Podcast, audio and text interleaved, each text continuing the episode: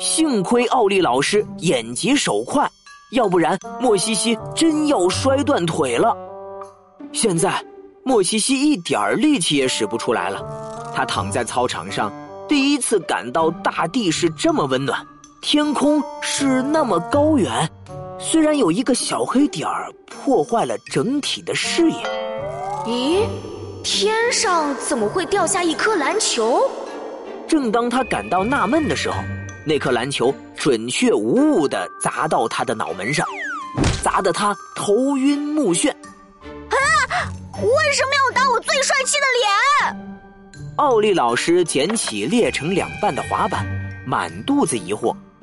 奇怪，千年乌龟二代明明通过了质量检测，怎么会突然坏掉呢？像是被什么人硬生生锯断似的。绒毛术也没起作用。莫西西，你还好吧？不好，一点儿也不好。今天到底是怎么回事啊？不会真像普雷德说的，我捡到的是诅咒玩偶？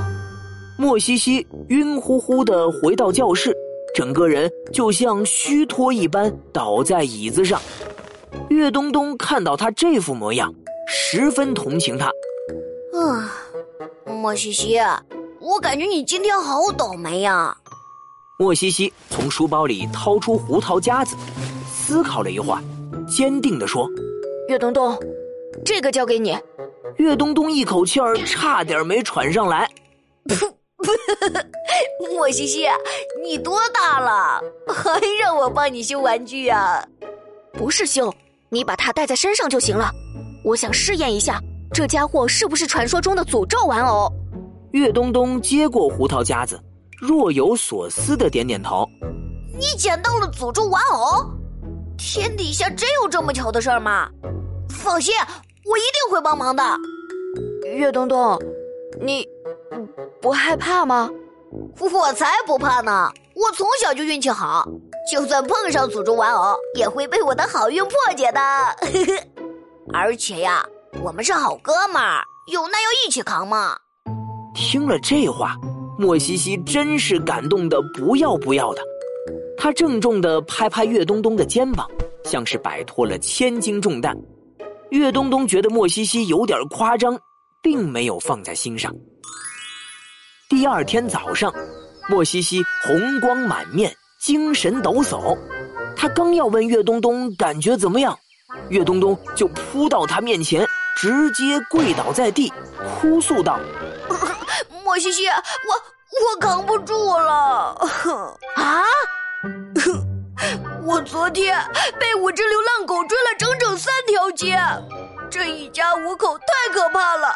爸爸妈妈和孩子冲在前面咬我屁股，爷爷奶奶在后面流哈喇子。”哼！莫西西下意识的摸了摸自己的屁股。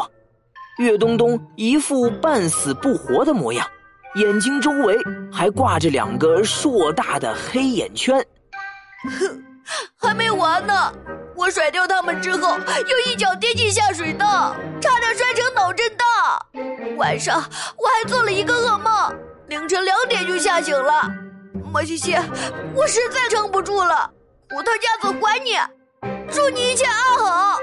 岳东东赶紧将晦气的玩偶塞给他，逃回了自己的座位。莫西西僵在原地，拿着玩偶的手都在发抖。妈呀！连岳东东都惨遭毒手，这个玩偶越来越凶残了，我得赶紧扔掉它，